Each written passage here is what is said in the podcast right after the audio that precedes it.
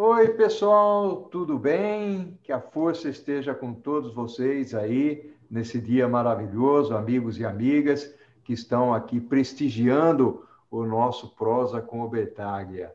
Hoje nós estamos trazendo um tema um pouco diferente, mas ainda se tratando de logística. Né? Nós, nós vamos falar aqui sobre os desafios da gestão de transporte mas com um foco na parte de produtos perigosos. Né? Nós sabemos que a, as atividades voltadas para a logística, elas trazem alguns riscos que são inerentes ao, ambi ao ambiente né? em que o transportador trabalha. E, dito isso, a gente sabe que esses tipos de transporte de carga é, têm algumas situações em que os materiais que são carregados, que são transportados, eles se enquadram dentro de algumas características de produtos perigosos. Então, quando nós vemos o caminhão trafegando na rodovia, às vezes aparece um símbolo, né? e, e, esse símbolo tem toda uma característica de é, conotação e é, colocação da identificação do que é aquele produto que está sendo transportado. Então, esse produto, ele pode trazer alguns desafios interessantes e importantes para a empresa que embarca e para a empresa que transporta, é, do ponto de vista de imagem e também do ponto de vista financeiro.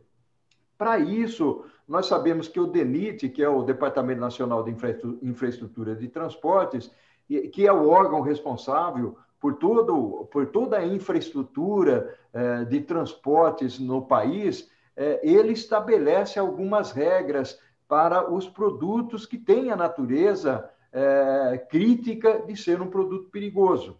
Então, nós vamos conversar um pouco sobre isso, porque, embora seja um assunto que, que não seja tão explorado nos debates, nas conversas, nas prosas, nas lives é um assunto que é substancial para quem embarca e, e, para quem é, é, transporta. E mais ainda, ele tem uma importância social bastante é, é relevante aí, para ser mais enfático. E para isso, eu estou trazendo uma pessoa, um amigo, uma pessoa que conhece muito esse assunto, e ele vai papear conosco aqui. Essa pessoa é o Adeildo Caboclo, que conhece esse assunto. Olha aí, pessoal, nós vamos conversar então agora com o Adeildo e principalmente nós vamos falar de, de definições de carga perigosa, é, do contexto da carga perigosa. Olá, Adeildo, tudo bem? Como vai você? Tudo bem, Paulo, muito obrigado. É um prazer estar com, contigo e os seus, é, seus seguidores, né? Você não gosta de falar que são seguidores, né? Mas eu sou um dos seguidores, um dos seus fãs, né? E eu queria agradecer muito pela oportunidade de estar aqui e poder falar um pouquinho desse assunto, que é um assunto é, bastante assim interessante, né?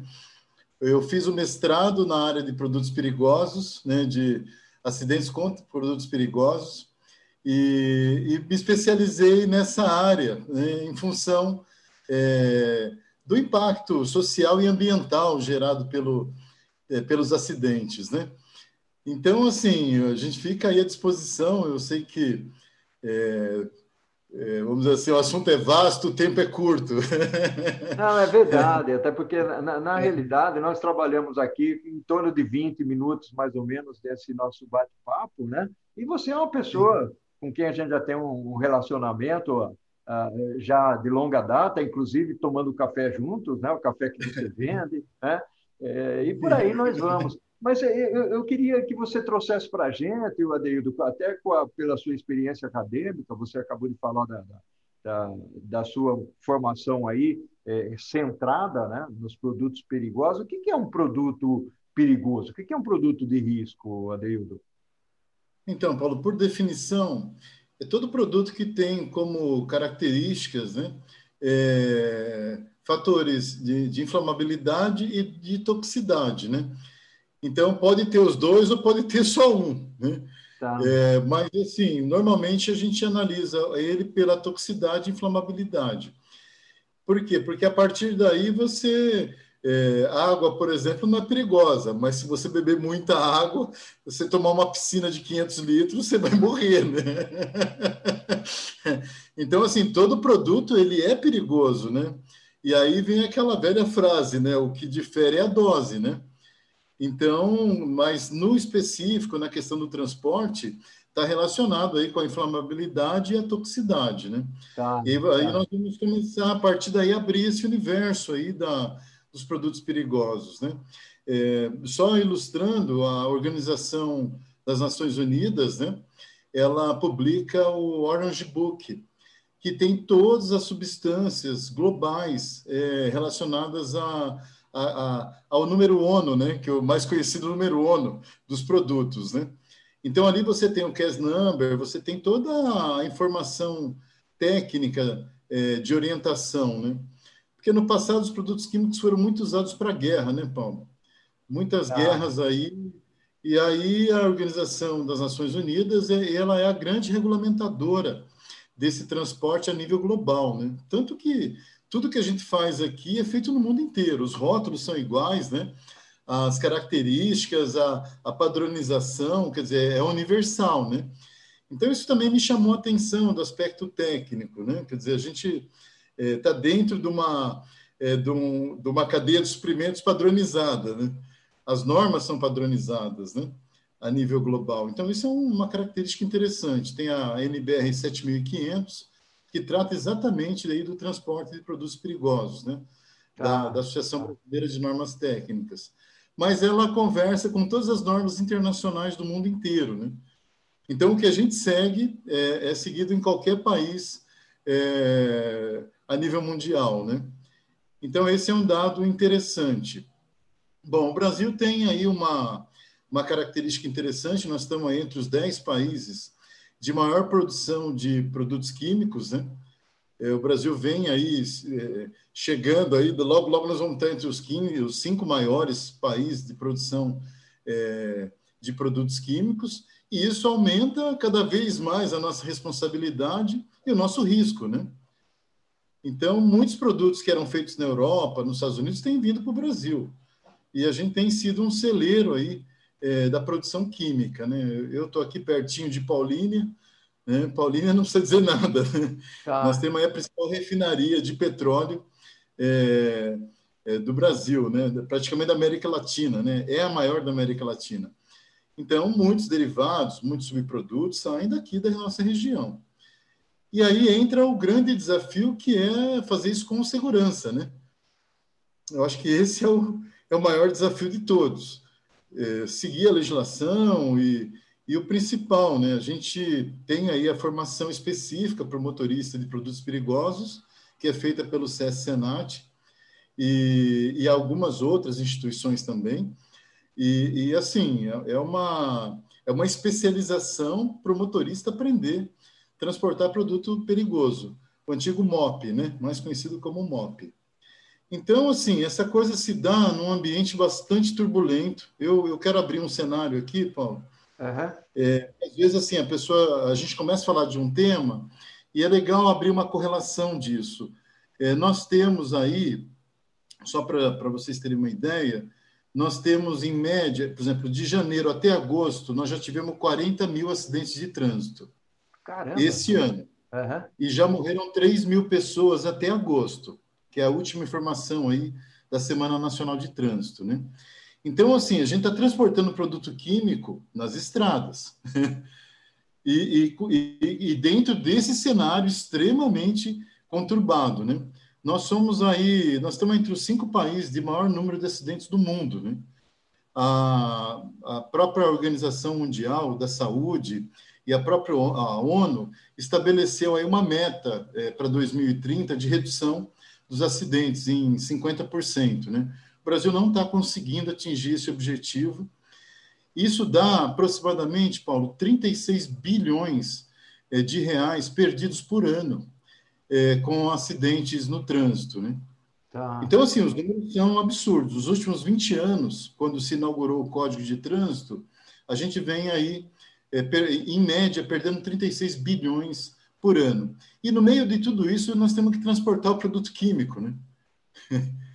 Então você não tem uma, nós não estamos assim em céu de brigadeiro, né? Você tem é, é, é, a questão das drogas, né? Nós temos aí agora os motoristas fazendo o teste é, toxicológico, quer dizer, é, é, nós assim de 100% que vai, só aproveita 40%. Então, ou seja, você tem que esse motorista ele, ele não pode é uma responsabilidade enorme, né? Não pode estar alcoolizado, drogado, né? E a gente percebe as dificuldades aí de encontrar um motorista é, limpo, né? Vamos dizer assim, uhum. em função de, desse contexto mais amplo a nível social. E aí a gente tem a questão das transportadoras, né? E a questão do embarcador. Então, assim, o embarcador ele é, ele coloca uma série de regras né, para a transportadora, ele procura acompanhar, né? É, aqueles embarcadores que vão atrás só de preço, normalmente eles, eles vão ter problema, né? Então, é uma coisa extremamente séria do ponto de vista de... de é, não dá para ter um frete muito barato quando se transporta químico, né? Entendi. Porque todas as exigências aí que são colocadas. O, o, é, a própria Associação Brasileira da Indústria. deixa eu fazer uma pergunta. Deixa eu fazer uma pergunta para você, porque você mencionou aí de, de frete, sobre frete, você mencionou de transporte rodoviário, mas esse, esse padrão, essa padronização, que acho que depois você vai explorar um pouquinho mais, ela, ela é válida para todos os modais, né? Seja rodoviário, ferroviário, marítimo. Estou é, certo, é. né? Tá certo. Não, a ONU ela padroniza geral, né? Tá. Quando você pega o Orange Book, ela pega para todos os níveis, inclusive a, a famosa ficha de emergência, que o, esse governo atual aboliu, mas muitas empresas continuam usando, ela é baseada nas MSDS, que são as Material Safety Data Sheet, né? que são é. feitas pelos embarcadores. E lá você tem as recomendações para todos os níveis, né? Marítimo, aéreo e uma série de, inclusive rodoviário. Então, assim, o assunto é bem abrangente. Se você for transportar é, no, em aviões, por exemplo, de carga, você tem que seguir todos os cuidados da IATA, que é a organização internacional que controla a questão da, é, do transporte aéreo no mundo, né? Então, essas discussões, assim, elas são, é, são feitas por, por grandes especialistas, né? O Brasil entrou nessa discussão aí a partir de 98, o Brasil começou a regulamentar. Depois nós tivemos também aí um avanço com, a, com essa questão, vamos dizer assim, é, a sociedade começou a entender o risco, né? Em função de vários acidentes ocorridos a nível mundial. É, a gente percebe aí, é, vamos dizer assim, não raro, você liga a televisão, tem um armazém de químicos queimando, um caminhão que tombou, um derramamento num rio, né? E nos Estados Unidos, por exemplo, na Europa, isso foi extremamente combatido, né? Tanto que eles foram procurando produzir isso em países eh, com legislações mais frágeis, né? E nós já tivemos legislações frágeis no passado, né? Hoje a nossa legislação é a nível internacional. Então, muitos, muitas empresas procuram a Índia, procuram a própria China, né, para produzir, é, assumindo, é, assim, com menos riscos, né, é, em função da questão legal. Mas é, o Brasil evoluiu muito, a gente tem aí as, os órgãos ambientais, CETESB, no caso de São Paulo, né?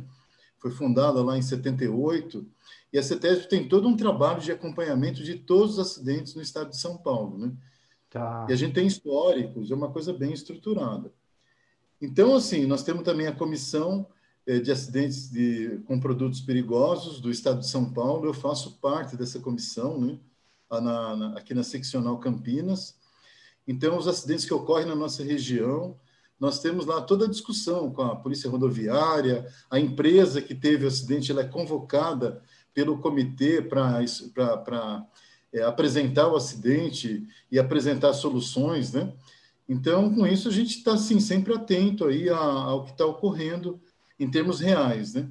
Tá. Mas é, é, é, é, bem isso que você falou, Paulo. É, uma, é um assunto bem abrangente.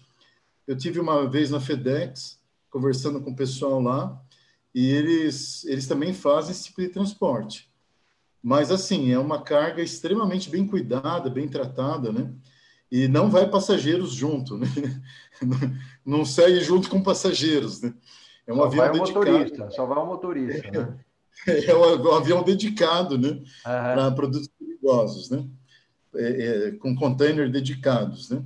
Então, assim, é, eu, por exemplo, me especializei mais é, em transporte rodoviário, né? Em função até da refinaria, da Ródia e da, da quantidade de empresas químicas que a gente tem aqui no Polo, né? E hoje eu atendo aí as empresas é, com essa parte de treinamento, orientação, é, em relação aos motoristas, principalmente. E a organização, né, Paulo? Porque com um problema desse tamanho, a gente teria que ter uma, vamos dizer assim, uma forma de gerenciar isso.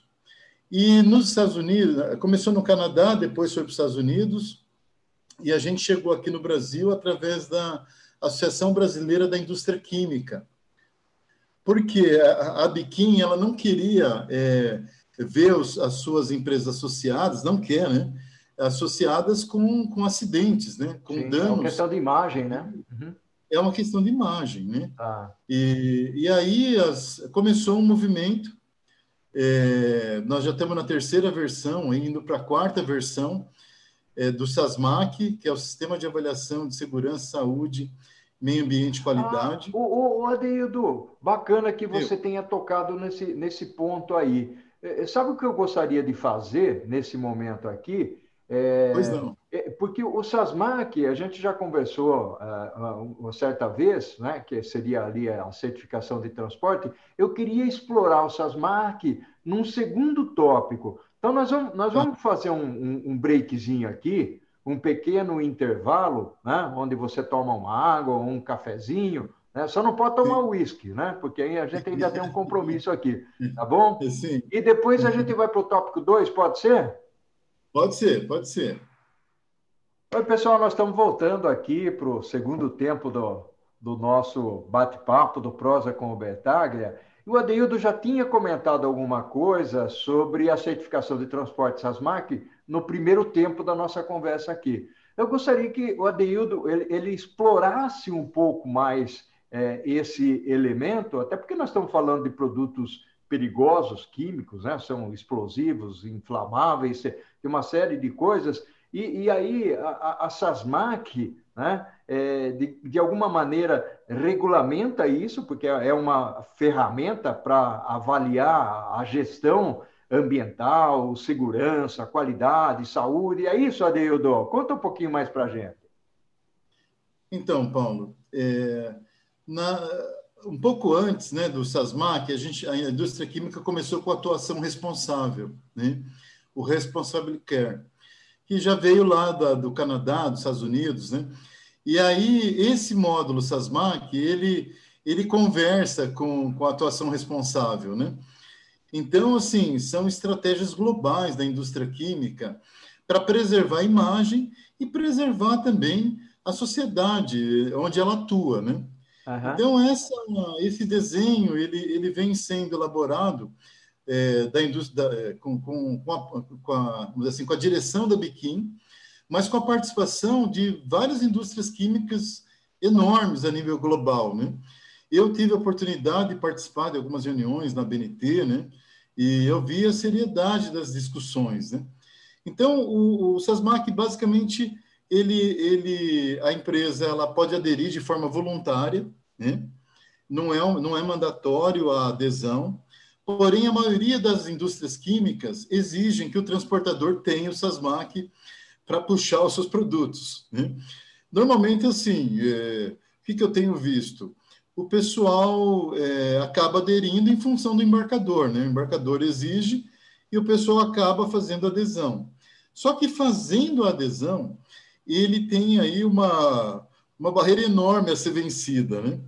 Porque quando uma empresa, por exemplo, já tem a ISO 9000, né? quando a empresa já tem uma 14000 ou uma 45000, facilita um pouco o caminho. Quer dizer, ela, ele tem uma visão de gestão de indicadores, né? É, de, de auditorias internas, uma série de coisas, né? Agora, quando ela não tem nada, ela, ela pena, né? Uhum. Porque a barreira tecnológica é alta. Quer dizer, Não é uma coisa assim que você possa. É, são muitos requisitos, muitos. Né? É, eu não vou nem falar para não, não entrar muito no detalhe, mas. É, e assim, é binário, ou você tem ou você não tem. Não existe essa coisa assim, mais ou menos, né? Ou você atende o requisito ou não atende. E aí tem aqueles que são mandatórios, né? E aqueles que não são mandatórios, porém são desejáveis, né?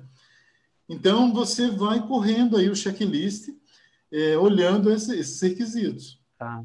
Não, é, uma pergunta que eu teria para você, que eu, eu, tenho certeza que ó, as pessoas que nos acompanham aqui teria também, né? É, aliás, teriam duas perguntas, ou seja, a primeira é, é a, a, como existe uma exigência por parte do embarcador em relação ao transportador, é, mesmo assim se aplica o jeitinho brasileiro, Adeildo, ou não? Então, Paulo, que que é, qual é a nossa grande luta, né? É, nós, nós precisamos, é, vamos dizer assim, a gente tem que. Nós temos padrões internacionais, né?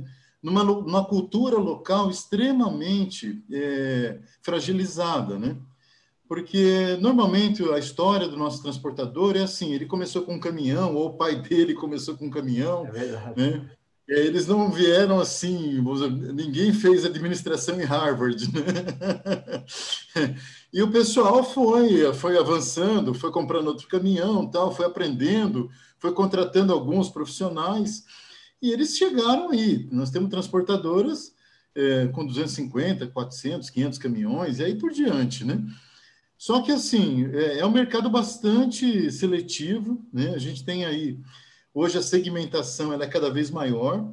Muita gente quer entrar no transporte perigoso porque o frete é melhor. Né? Só que atrás do frete melhor vem as exigências, né? Por exemplo, é, a gente tem aí visto muitos acidentes, quer dizer, você, o Estado de Minas Gerais. O Estado de Minas Gerais é, baixou uma legislação recente é, que as multas podem chegar a mais de, a 300, mais de 300 mil reais. Uma multa com, com acidente lá, com derramamento e contaminação, né? Ah. Então, por quê? Porque eles vêm com esse histórico aí das barragens, dos problemas, e eles resolveram subir a, a, a barra, né? Então, assim, um caminhão que sobe para Minas, ele tem que tomar um cuidado enorme, né? Porque se uma, uma transportadora tomar uma multa de 300 mil reais, ela só pode recorrer depois de pagar. e depois tem a lei de crimes ambientais, né? Ela é obrigada a reparar todos os danos causados né, na rodovia, em rios, terras, é, tudo que, que ela contaminar lá, ela tem que embarcar e mandar incinerar e dar destino correto. Né? Quer dizer, esses e um 300 agravou... mil pode subir barbaridade, né? Sim, pode subir barbaridade, né? Porque essa é a multa só do Estado, né? Você ainda tem aí o órgão ambiental, você tem o IBAMA, você tem aí as multas podem chegar a 50 milhões de reais, né? Tá. E, e aí a então, outra pergunta que eu tinha, Adeildo, para você é o seguinte: eu, essa do jeitinho brasileiro que você explicou, bacana. E, e é, o motorista, ou seja, vamos falar aqui mais do transporte rodoviário. O motorista sim, sim. que trabalha na, na, na, nesse segmento de produtos perigosos é, é, um, é um motorista mais qualificado e, por é, consequência disso, ele ganha mais? Como é que é isso?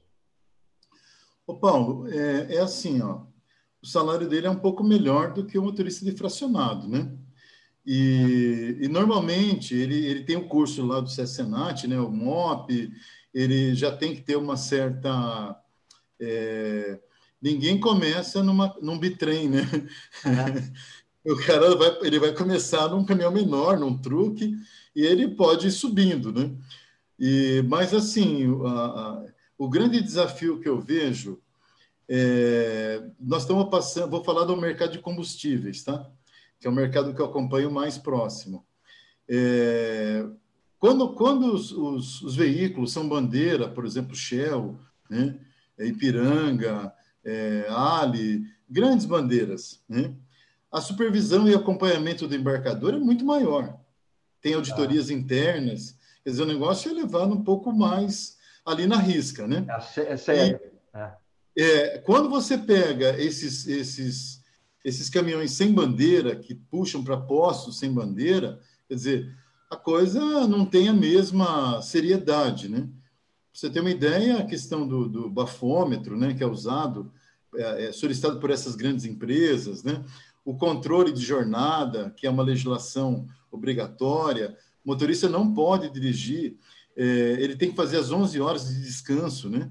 E, e cumprir aí as, nas interjornadas aí, alguma coisa em volta, ele não pode dirigir mais que quatro horas, né? ele tem que fazer a parada, enfim, tem uma série é, que é, uma série de regulamentações próprias do Brasil mesmo, né? Isso foi do, ainda no governo Dilma, né? Mas assim, a gente tem muitos desafios. É, quase sempre o motorista não tem onde parar o caminhão para descansar. Os postos de combustíveis não querem eles lá, a não ser que estejam descarregando né? ou abastecendo, é, porque o caminhão acaba atrapalhando o fluxo do posto, né? Além do que oferece temos... um risco, né? É, e o risco, e nós não temos estradas é, é, adequadas, como a Bandeirantes, que tem área de, de para descanso, esse tipo de coisa, no, no Brasil afora. Né? Então, assim, eu, eu, eu, vejo que nós ainda estamos num processo ainda primário, né? nessas discussões. Quer dizer, nós temos muita legislação, temos muito sistema, mas a infraestrutura do país ela é muito carente. Tá. A gente não é capaz ainda de, de suprir é, é, assim, o próprio país não dá condição da gente cumprir a legislação. Porque se o motorista for descansar no acostamento, ele vai ser multado. Ah, quer dizer, é, é, é, existe a regra, mas não dá condição para que ele execute ou exerça a regra, né? esteja dentro da regra. Né? E um, e um agravante, né, Paulo? Nosso país é um país continental e, assim, 80% rodoviário, né? Então, quer dizer, nós, nós estamos é verdade, extremamente é. É, assim, na mão né, dessa situação do rodoviário. E, e, o rodoviário é o segundo maior custo aí, pensando no custo de transporte, né? Tirando o avião, vem o caminhão, né? Então, vamos dizer assim, e muitos amadores, muita gente compra um caminhão, entra no mercado, né? E, e isso é complicado, quer dizer, se ele pega, se ele vai trabalhar com uma bandeira grande, com uma empresa grande, ele, ele é obrigado a se ajustar, né? Mas uma empresa grande vai querer uma série de experiências, né? Que ele ainda não tem. E aí ah, começam os riscos. Ah. Então, eu diria assim, pois não. Não, eu, o que eu queria aqui é o seguinte: é, é, nós estamos chegando num ponto do nosso, do, do nosso prosa aqui, né? É, que é um ponto crucial onde eu pediria para você o seguinte, né? você veja que 20 minutos passa muito rápido, né, Deudo? Principalmente um, um, papo gostoso como, como esse aqui, uma prosa onde você está trazendo uma baita de uma contribuição para as pessoas é, que vivem a logística, né? ou seja, logística não é só entregar é, comércio eletrônico, né? de ouvido. Né? Estamos falando aqui de transporte de produto perigoso e quais são o, o, as medidas cabíveis né, de proteção que nós temos que tomar. Então, a, a, a, a pergunta que eu faria para você agora, que seria muito mais uma conclusão, é, é, é qual é, qual é a, a, orientação que você daria, principalmente pra, para os transportadores, para que eles possam seguir adiante? É, não, não dá para dizer para zerar o risco, né? porque o risco sempre existe, até porque é produto de risco. Né?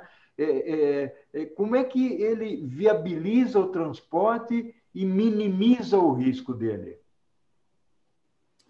Então, Paulo, eu fiz um trabalho desde 2012 até agora 2020, é, pesquisando aí o transporte de cargas com uma amostra de 32 transportadoras.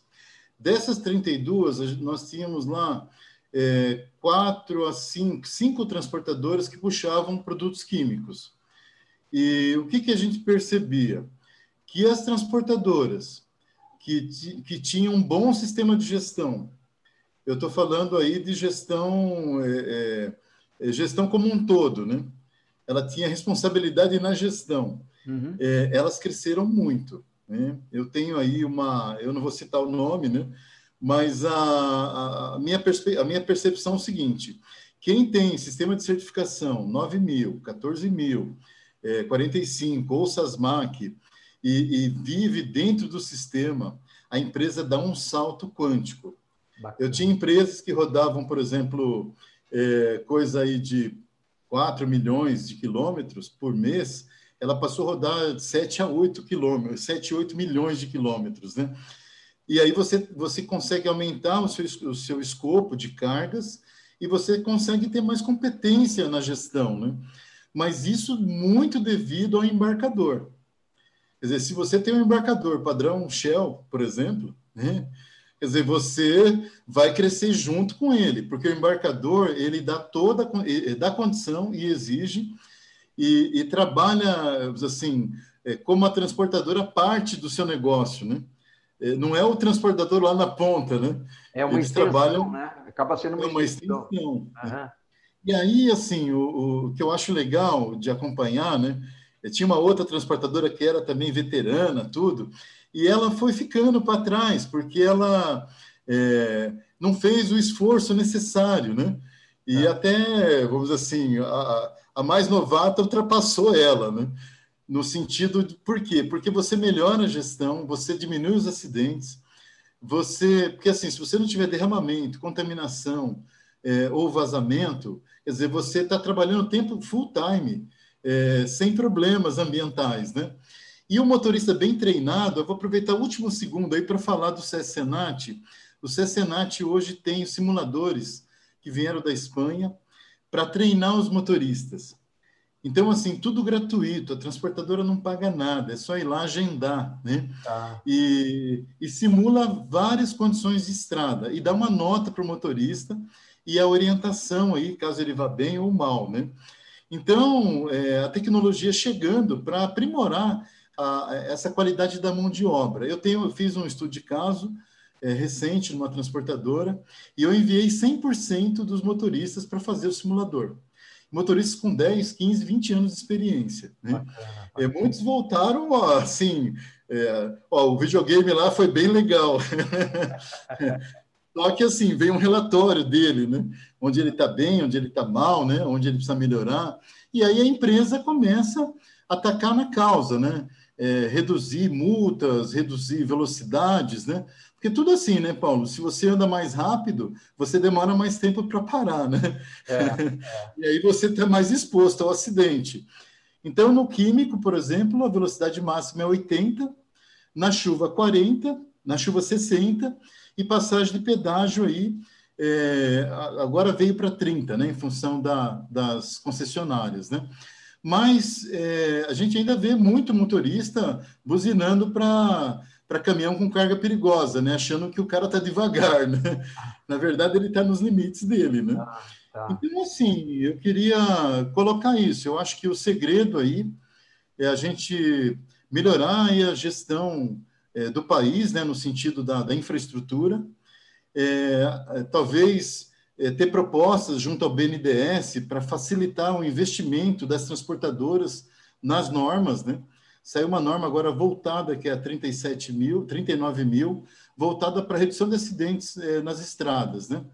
Inclusive a Volvo está capitaneando esse movimento, né? Tá. Então, acho assim, a gente tem aí muitas oportunidades e só com isso a gente economizaria aí um, um bom dinheiro, né? É, e um detalhe, Paulo, é, são 3 mil motoristas de caminhão que morrem em média por ano é, no transporte rodoviário de cargas, né? Tá. Então é, é, um número grande, né? É. Não, olha, fantástico esse compartilhamento de conhecimento que você trouxe aqui para as pessoas é, que nos acompanham, que assistem o, o Prosa com o Bertaglia. Né? É, Logicamente que nós, eh, eu tenho certeza que nós falaríamos muito mais, você teria muito mais contribuição para dar, o pessoal sentiu aqui o gostinho, né, o paladar aqui da, da do, do, que é, é, esse, esse esquema da logística. Muito obrigado, Adeildo, por compartilhar o seu conhecimento. Eu acho que isso é muito importante.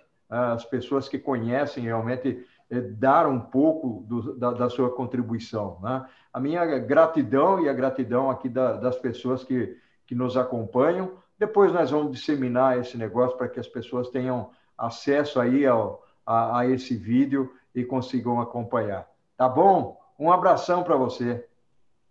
Ô Paulo, eu quero então agradecer a, a, você e a todos, né? convidar também as pessoas, a gente está com um grupo aí que é o Logística em Foco, nós estamos chegando a quase 5 mil pessoas, né? Maravilha, Logística, eu faço parte lá. Você é um dos, dos nossos né, colaboradores, né, incentivadores, e a ideia é essa, a gente disseminar conhecimento, o grupo é aberto, é, disseminar cursos, né, é, oportunidades, artigos técnicos, né? Então, assim, é, é, eu acho que eu queria deixar, então, Logística em Foco. Entrem lá, não é o sininho, é só entrar e curtir. Legal, Muito obrigado pela oportunidade. Não, um grande muito, abraço. Muito bacana, muito bacana e parabéns pela iniciativa, né? 5 mil pessoas é um número é, significativo, é, é, é, o aprendizado. Eu acredito muito na educação, é, o meu mote é com a educação vem a transformação e vamos em frente. Gratidão mil para você, ao infinito e além. Né? Tchau, um abraço. Tudo de bom. Um forte abraço. Um abraço.